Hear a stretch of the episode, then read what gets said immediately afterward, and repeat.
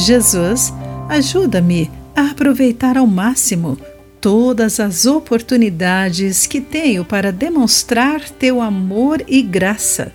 Olá, querido amigo do Pão Diário. Que bom que você está aí para acompanhar a nossa mensagem de esperança e encorajamento do dia. Hoje vou ler o texto de Adam Rose com o título Toda Oportunidade. Você já caçou dragões?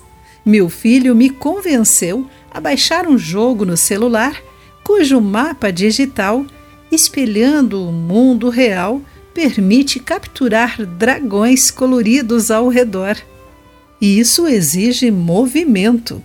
Todo lugar que você vai faz parte do campo do jogo. O resultado? Estou andando muito mais. Sempre que meu filho e eu jogamos, esforçamos-nos para maximizar todas as oportunidades de capturar as criaturas que surgem à nossa volta. É fácil se concentrar e ficar obcecado com um jogo criado para cativar os usuários, e ao jogá-lo, despertei-me para esta questão. Tenho o desejo de verdadeiramente maximizar as oportunidades espirituais ao meu redor? Paulo sabia da necessidade de estarmos alertas para o trabalho de Deus ao nosso redor e pediu oração por oportunidades de compartilhar o Evangelho. Ele nos desafia.